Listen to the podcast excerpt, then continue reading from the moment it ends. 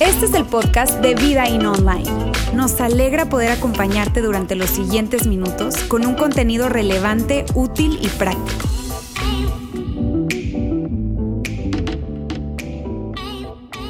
Hola amigos, mi nombre es Jair y si eres nuevo en nuestra transmisión te cuento que estamos en la segunda parte de una serie que llamamos Quiero creer, pero... Y estamos haciendo esta serie de enseñanzas porque de verdad estamos convencidos que son muchas las personas que quieren creer en Dios. Les encantaría seguir a Dios. Les encantaría tener a Dios de su lado. Pero por alguna u otra razón se han topado con situaciones en la vida que hacen que creer pues se complique, la verdad.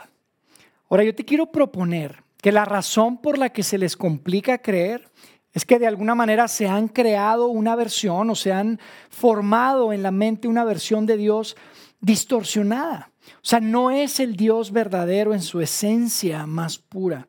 Es más, yo creo que se les dificulta creer en un Dios que ni siquiera existe. Y mira, la semana pasada Arrancamos con esta serie, hoy estamos en la segunda parte y, Juan Beriken nos compartía sobre una de estas versiones distorsionadas de Dios. Él le llamó el Dios a la carta. Y si no tuviste oportunidad de escuchar el mensaje y de estar con nosotros, de verdad te animo a que lo hagas. Es un mensaje muy poderoso que para muchos de nosotros fue muy, muy importante. Y mira, hoy yo quiero hablarte de otra de estas versiones de Dios que no existe, pero es el siguiente, es el Dios aguafiestas. La versión del Dios aguafiestas. Y mira, el Dios aguafiestas es de la siguiente manera. Pensamos de la siguiente manera. Quiero creer en Dios, pero hay demasiadas reglas. Yo quiero disfrutar mi vida. Y miren, si soy honesto y, abierto con ustedes, quiero decirles que esa era más o menos mi idea de Dios cuando yo era un adolescente, cuando era un joven. De, verdad, yo sí quería creer en Dios, pero lo único que pensaba cuando venía Dios a mi mente era, hoy es que tienes que hacer esto, no puedes hacer el otro. Entonces era un montón de reglas. Y por otro lado, volteaba a ver a algunos de los cristianos a mi alrededor que, híjole, la verdad, no me caían para nada. Me parecían como santurrones, me parecían criticones. Es más, si somos así súper, súper transparentes, me parecían tremendamente aburridos. Y yo no quería convertirme en eso. Yo no sé si tú te identifiques con esto. Si te identificas con esto, pon el nombre del cristiano aburrido con el que tú te identificas. No, no es cierto. No se crean. Para nada. No vayan a poner ahí nada, por favor. Pero les digo algo. Quisiera que habláramos de esto, porque esto es muy importante. Y lo que quiero hacer es, quiero dividir mi mensaje en dos. Buenas noticias y malas noticias. Y yo quisiera empezar con las malas noticias. Las malas noticias es lo siguiente, la religión. La religión son malas noticias, amigos. Y cuando yo digo religión, yo no me refiero a, ser un seguidor de Jesús. Si tú tienes algún tiempo conectado con nosotros, sabes que decimos que tenemos una sola razón para existir y es muy simple. Decimos que queremos inspirar a las personas a seguir a Jesús. Esa, esa, es nuestra misión. Para eso existimos. Decimos, queremos guiar a las personas en una relación creciente con Jesús. Eso significa que acá no se trata de convertir a, nada en, a, nadie en algo. No se trata de una religión, porque al final del día la religión tiene todo que ver con reglas, tiene que ver todo con regulaciones, con leyes que fueron hechas por el hombre. Amigos, seguir a Jesús es otra cosa. Así que la mala noticia de la religión es la siguiente. La religión se enfoca en el exterior no en el interior. Esa es la realidad. Y probablemente tú has escuchado esto una y otra vez. Es algo que, de hecho, te digo, yo lo, presento acá porque es algo que Jesús decía todo el tiempo. De hecho, él era súper apasionado de este tema, eh, eh, de los religiosos. De hecho, lo vemos a través de muchas de las escenas que quedan registradas en los textos que hoy conocemos como el Nuevo Testamento, en los textos que conocemos como el Evangelio.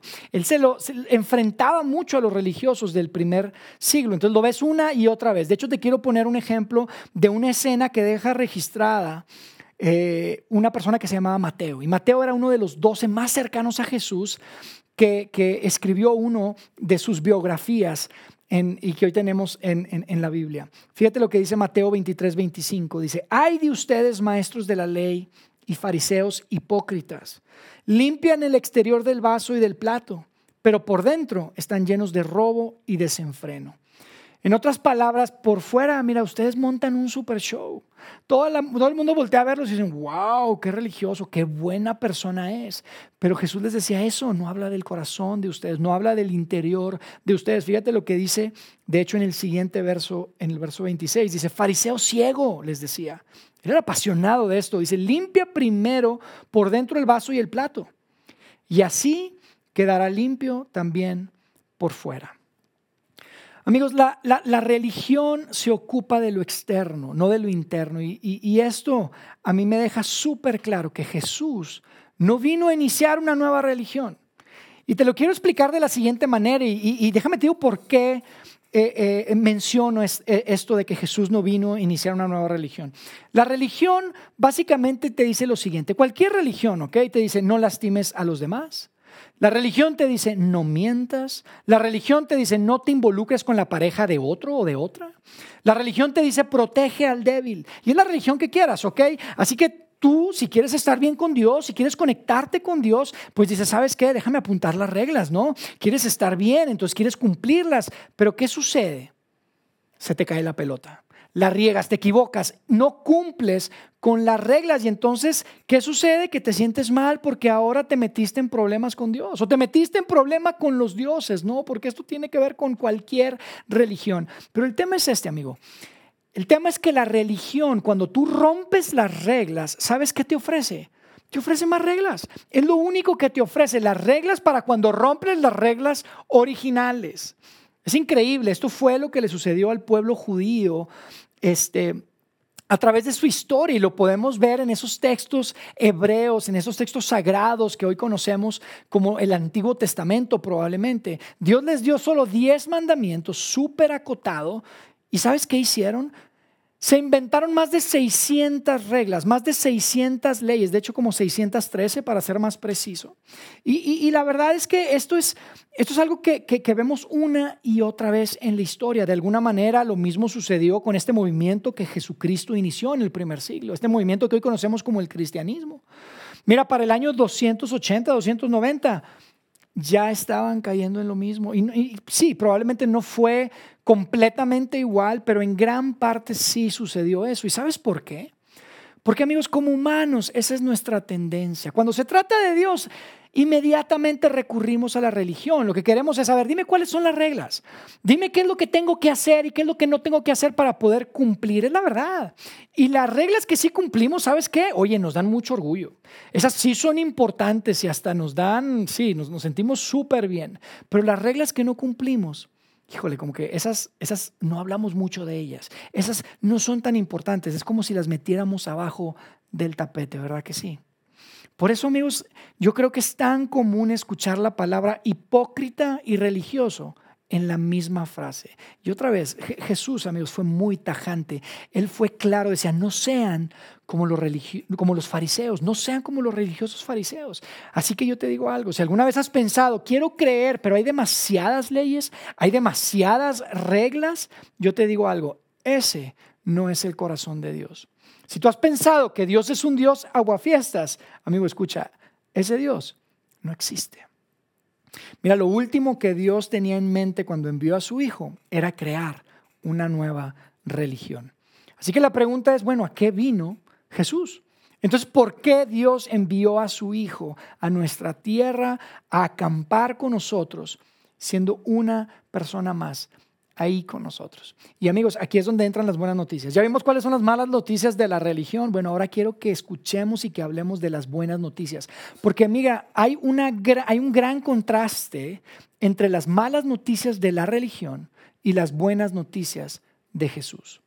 Porque la manera en la que Jesús y que, y que, y que los, y sus primeros seguidores en el primer siglo plantearon este tema de conectarse con Dios, la verdad es que es completamente diferente a lo que la religión planteaba en ese tiempo. Y la verdad es completamente diferente a lo que aún el día de hoy la religión plantea.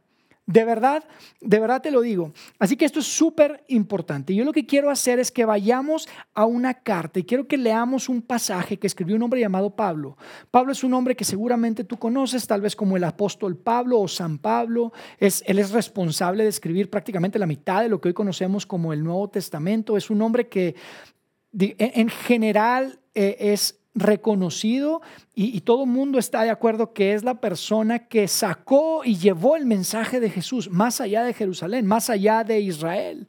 Entonces, este, este hombre lleva las buenas noticias y él escribe a un grupo de seguidores de Jesús, judíos y no judíos, en la ciudad de Roma.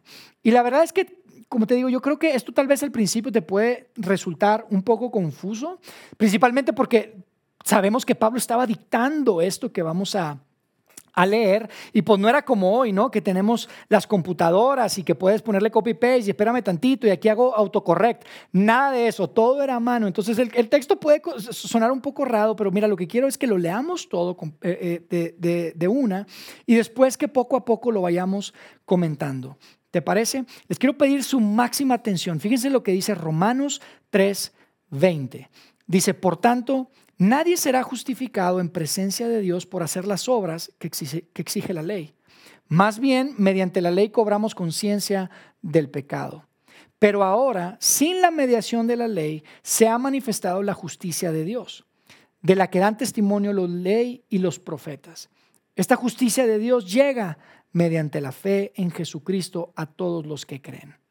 Amigos, así que ¿cuáles son las buenas noticias sobre Jesús? Yo creo que lo dividamos en tres pensamientos, ¿ok? Son tres pensamientos que quiero que vayamos comentando y vamos tomando un, fragmento de, este texto que acabo de leer. El primero es el siguiente. No me puedo ganar la aceptación de Dios por obedecer la ley. No me puedo ganar la aceptación de Dios por obedecer la ley. Amigo, no importa qué tan religioso seas, no importa qué tantas cosas buenas hagas o qué tantas cosas malas no hagas. Estar bien con Dios no se trata de cumplir con las reglas de la ley. Eso es lo que está diciendo acá Pablo.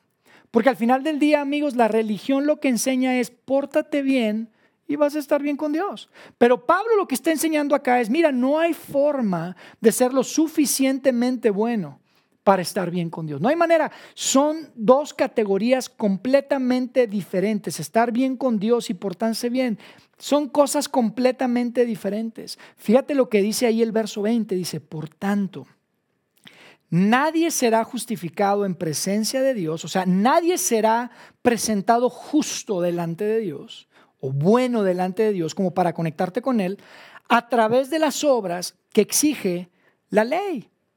Y amigos, esas son súper buenas noticias porque seamos honestos. La verdad no es solamente que no somos capaces de cumplir las reglas y las leyes de la religión. La verdad es que ni siquiera somos capaces de cumplir con nuestras propias reglas, ni siquiera con nuestros propios estándares. Somos buenos, fallamos, no llegamos. Entonces son súper buenas noticias lo que Pablo está diciendo. Hey, estar bien con Dios, presentarte justo ante Dios, no tiene nada que ver con cumplir las reglas de la ley. En el, en el caso de, de Pablo, él estaba refiriéndose a la ley judía. Entonces la pregunta es, ¿para qué sirven las reglas? ¿Para qué sirven las leyes? ¿Para qué sirve la religión? ¿Para qué sirve todo esto de los mandamientos y todo? Porque Yair, por favor, no me digas que, que eso, es, eso es algo imaginario. Por supuesto que no, yo no estoy diciendo eso. Yo te digo algo. Las reglas sí tienen un rol, pero te voy a decir para qué no sirven. No sirven para convertirte en una mejor persona.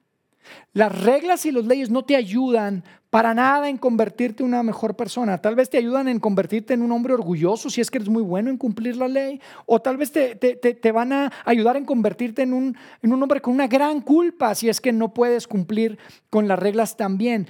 Pero al final del día ninguno podemos cumplirlas. Por eso es importante el rol que juegan las reglas. Y eso nos lleva, de hecho, al segundo punto. El segundo pensamiento de este fragmento del texto que estamos leyendo dice así. El objetivo de la ley es recordarme cuánto necesito a un Salvador.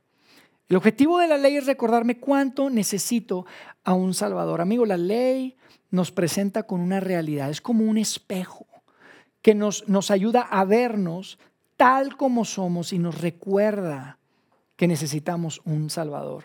Fíjate lo que dice el verso ahí dice, por tanto, nadie será justificado en presencia de Dios por hacer las obras que exige la ley, pero después dice, más bien, mediante la ley cobramos conciencia del pecado. Amigo, ¿sabes cuál es el objetivo de la ley? ¿Sabes cuál es el objetivo de las reglas? Calificarte. ponerte una calificación. ¿Y sabes cuál es tu calificación? ¿Y sabes cuál es mi calificación? Reprobado. Nuestra calificación es reprobado. Yo estoy reprobado, tú estás reprobado, mis amigos están reprobados, mi esposa y mis hijos están reprobados. Esa es la verdad. Y yo sé que tal vez tú escuchas esto y dices, ay, qué exagerado. O probablemente es ofensivo para ti, porque ya aquí estamos leyendo, ya estamos hablando, dice conciencia de pecado. Y tú dices, oye, eso es ofensivo. Una cosa es decir, oye, no cumplo las reglas al pie de la letra, pero eso de que eres un pecador, eso es otra cosa. ¿Y sabes por qué te digo esto? Porque ¿cuántas veces no has escuchado o, inclusive has dicho lo siguiente? Has dicho, oye, yo no soy una mala persona. Yo no soy, no es que sea un grandísimo pecador. o decimos, no me juzgues, que nadie es perfecto. Amigos, esa es nuestra tendencia. Esa es la verdad, esa es nuestra tendencia. Por eso es tan importante la ley. Y eso es lo que nos está diciendo Pablo a través de esta carta que escribió en el primer siglo, algunos años, justo solo unos años después de que Jesús había resucitado y había estado con ellos. Yo te digo algo y quiero, quiero, quiero ser súper directo acá y por eso quiero verles acá. Mira, yo te hago las siguientes preguntas y quiero que seas honesto. ¿Alguna vez, alguna vez has dicho una mentira? No respondan, no pongan nada, simplemente quiero que se respondan en su mente. Yo te quiero decir algo, yo sí. Yo sí he dicho mentiras. ¿Alguna vez has robado algo? Te pregunto. Yo sí. Y probablemente ya estás pensando, bueno, depende a qué te refieras con mentir, ¿verdad? Si es una mentira blanca, si es una mentira negra, o si, a ver, ¿qué te refieres con robar? Y somos buenísimos, ¿no? Para argumentar y para decir y todo eso, pero yo te hago esas preguntas. ¿Has mentido? ¿Has robado? Mira, probablemente estás ahí con tu esposa y, y te, quiero, te quiero hacer esta pregunta de frente. ¿Alguna vez has tenido algún mal pensamiento? Yo sí. Y mira, no se trata de meter en problemas a nadie, ¿ok? No se trata de, incomodar a nadie, pero ¿sabías que una ocasión Jesús dijo que si tú miras con malas intenciones a alguien más, es como si hubieras cometido adulterio en tu corazón, imagínate. O sea, ¿le has puesto el cuerno a tu esposa en tu corazón? Órale. Amigo, el estándar de Dios está muy por encima de nuestro estándar. Y la verdad, amigos, si somos honestos, somos una bola de mentirosos, somos una bola de ladrones, de adúlteros, somos unos grandísimos pecadores. Por eso es tan buena la ley y bienvenido a Vida In, donde siempre te haremos sentir súper bien. Qué bueno que te conectaste hoy, ¿verdad? Estás diciendo, oye, qué bueno que me conecté hoy, se está poniendo bravo esto. Pero no, hombre, en serio, fuera de cualquier broma. No quiero ser crítico o hacerte sentir mal, pero déjame te digo por qué creo ¿Por qué creemos que es tan importante esto que estamos diciendo? Porque si tú vives tu vida pensando, no soy una mala persona, nunca vas a llegar a entender, nunca vas a llegar a abrazar la importancia y la grandeza de la bondad y del amor de Dios. Será imposible valorar lo, lo grande y lo maravilloso que significa y que representa el perdón de Dios. Porque amigos, seamos honestos, si tú no eres un pecador, no necesitas un Salvador. Esa es la verdad. Si no eres un pecador, no necesitas un Salvador. Así que pensamiento número uno, es muy sencillo, no puedes ganarte la aceptación de Dios por obedecer las reglas, por obedecer la ley. No puedes ganarte, eh, eh, eh, presentarte justo ante Dios, bueno, suficientemente bueno ante Dios por obedecer la ley. Pensamiento número dos, el objetivo de la ley sí está ahí para recordarte, para demostrarte, para mostrarte que necesitas un Salvador. Y el pensamiento número tres, y este es, este es donde vienen las buenas noticias. Escucha esto, se puede estar bien con Dios a través de la fe en Cristo. Se puede estar bien con Dios a través de la fe en Cristo. Amigos, no se trata de intentar más, se trata de confiar más. Si confías en lo que Dios hizo a través de Jesucristo, amigo, puedes relacionarte con Él. Puedes estar bien con Dios. Fíjate lo que dice el verso 22 ahí. Dice, esta justicia de Dios llega mediante la fe en Jesucristo ¿A quién? A todos los que creen. Y eso te incluye a ti, eso me incluye a mí. No importa cuál es mi pasado, no importa tu pasado, no importa tu presente. No importa cuál sea tu historia, cuando tú decides poner tu confianza en Cristo, la justicia de Dios llega. Tus errores, tus limitaciones, tus fallas, es como si no existieran. De hecho, si tú lees esta carta a los romanos, puedes entender el objetivo principal de Pablo era decirnos eso. Hey, cuando tú pones tu confianza y tu fe en Cristo, inclusive cuando Dios te ve, te ve como Jesucristo. No te ve a ti, no ve tus errores, no ve tus limitaciones, ve la perfección de Jesucristo. Porque de la misma manera que la confianza o la falta de confianza rompió esa relación y que lo podemos ver en esos textos legendarios, en el Génesis, en los textos antiguos hebreos, podemos estar eh, eh, seguros de que esa confianza puede restaurar esa misma relación. Por eso te repito y te lo puedo repetir muchas veces, lo que tú necesitas no es más religión. Lo que tú necesitas no es ser más religioso, lo que tú necesitas es a Cristo, amigo. Y Cristo es suficiente. Sabes que cuando Jesús, y esto es algo que probablemente no es familiar para ti si tú no creciste tal vez dentro de esto de la iglesia, yendo a escuela dominical o al catecismo, pero cuando Jesús decide entregar su vida como sacrificio por ti y por mí, porque la verdad es que Él tomó la decisión de entregar su vida, ¿ok? Nadie le arrebató su vida. Probablemente lo has escuchado, probablemente no, pero Él fue ejecutado en un madero romano, en una cruz romana, y de un lado tenía un criminal y del otro tenía otro criminal. Y uno de ellos lo insultaba. Lo insultaba terriblemente y le decía, oye Jesús, tú que eras, no que tú eras tan poderoso, tú que, que salvaste a otros y que hacías cosas sobrenaturales, ¿por qué no te salvas a ti mismo y nos salvas a nosotros? Pero el hombre que estaba del otro lado, entendiendo lo que estaba sucediendo y escuchando a este hombre, simplemente le dijo, Jesús, ¿podrías acordarte de mí cuando entres en tu reino? ¿Podrías acordarte de mí cuando llegues al paraíso, y Jesús le respondió, hoy mismo estarás conmigo en el paraíso. Y probablemente tú dices, oye, espera, espera, espera, ¿cómo que hoy mismo Jesús? Pero no ha hecho su primera comunión, pero no se ha bautizado, pero no levantó la mano, no fue al frente para decir, yo acepto a Cristo en mi corazón. Amigo, ese hombre fue salvado porque tuvo la confianza, entendió que el hombre que tenía a su lado era el Hijo de Dios. Si tú has pensado, amigo, oye, es que yo no puedo creer un Dios que, que tiene tantas reglas, yo te digo algo, la religión ha complicado lo que Dios ha hecho simple. La religión ha complicado lo que Dios ha hecho simple. Te digo algo, cuando yo me casé hice una promesa. Le prometí a mi esposa Karen que iba a ser fiel hasta que me muera. Y probablemente Alguien pensaría, oye, pero ¿por qué? ¿Por qué prometiste eso? Como que está muy limitado, ¿no? Como estar ya nada más con una persona por el resto de tu vida. Tal vez tú dices, claro que no, no piensas eso, ¿verdad? Por supuesto que no. Pero sí te digo algo, ¿sabes qué pasa hoy? Esa promesa que yo hice, ese cumplir con esa ley, con esa regla, me ha permitido tener un matrimonio increíble, un, matrimonio en el que hay confianza, en el que puedo dejar el teléfono en la cama y ella puede agarrar mi teléfono, revisar mis mensajes. Hay una total y plena confianza. Pero ¿sabes por qué me mantengo fiel? ¿Sabes por qué nos mantenemos fiel el uno al otro? No porque es la regla no porque es la ley, sino es por amor. Es porque yo la amo. Y es porque ella me ama. Amigo, la religión complica con las reglas lo que Jesús simplifica con amor. Lo repito, la religión complica con reglas lo que Jesús simplifica con amor. Esto es tan importante. Mira, una ocasión un grupo de hombres súper religiosos judíos se acercaron con Jesús y le dijeron, Jesús, ¿cuál es el mandamiento más importante? ¿Cuál es la ley más importante? Hay como 600, 613, 613. ¿Cuál es el más importante? ¿Y sabes qué le respondió Jesús? Les dijo, amigos, lo más importante es amar a Dios con todo lo que tienes y amar a tu prójimo como a ti mismo.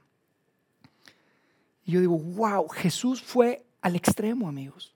¿Qué onda con las 600 reglas? Olvídate de las 600 reglas.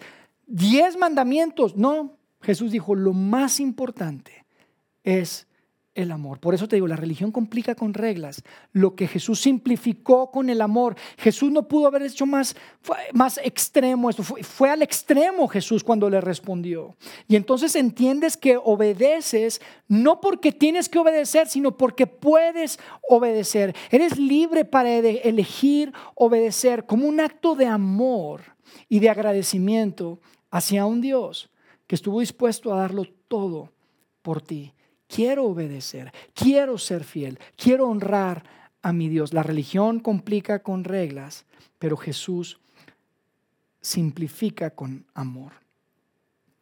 Y quiero cerrar con, lo siguiente, amigos. En una ocasión, ustedes este, probablemente lo han escuchado, es una escena súper poderosa y muy emotiva en donde un grupo de hombres religiosos encontraron una mujer que se estaba metiendo con un hombre que no era su esposo, en el mismo acto de adulterio. Y estos hombres agarran a esta mujer, la arrastran y justo afuera del templo la lanzan a los pies de Jesús.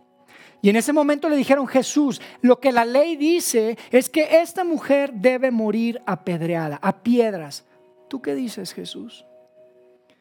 Y la narrativa dice que Jesús se arrodilló al suelo empezó a escribir con su dedo en, la tierra, en la arena.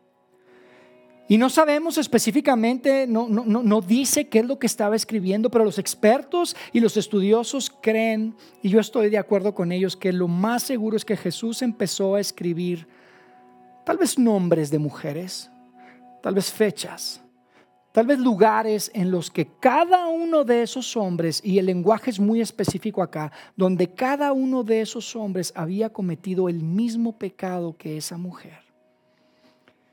Y en ese momento fue que Jesús se levanta y les dice, ok, el que no tenga pecado que tire la primera piedra.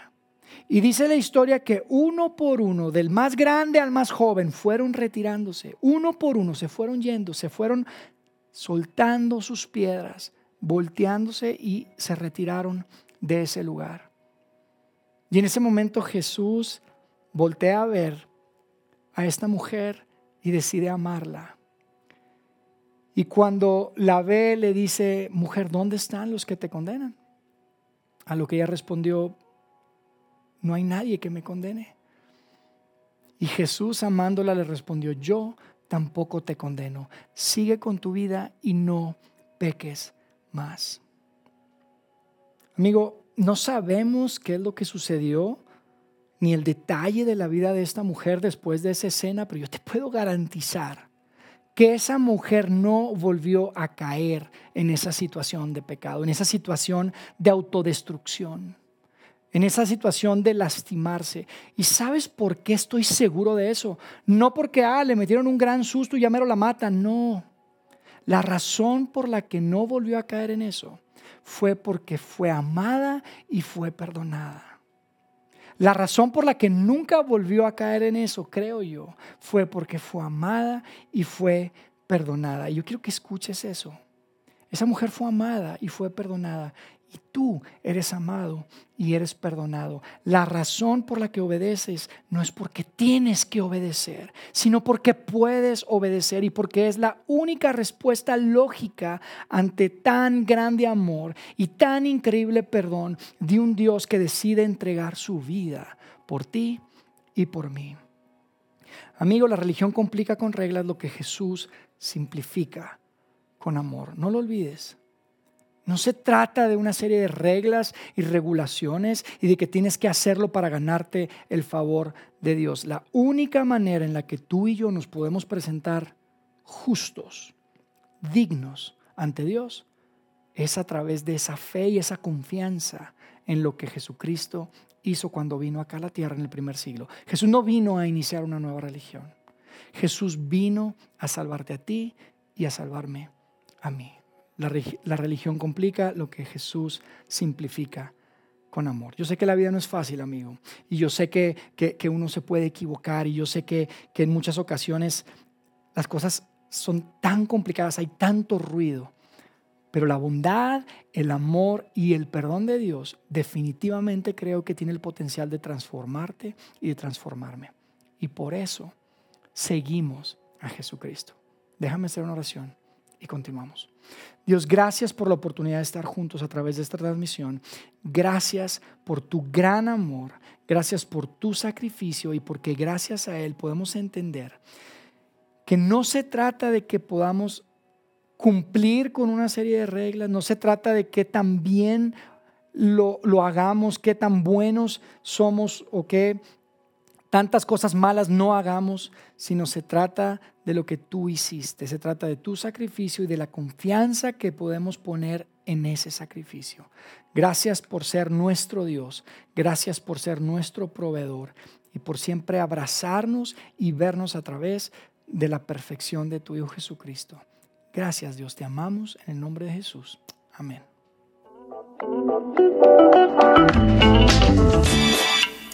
Sigue conectado a los contenidos de Vida In Online a través de nuestro sitio web y de las redes sociales. Muy pronto estaremos de vuelta con un nuevo episodio.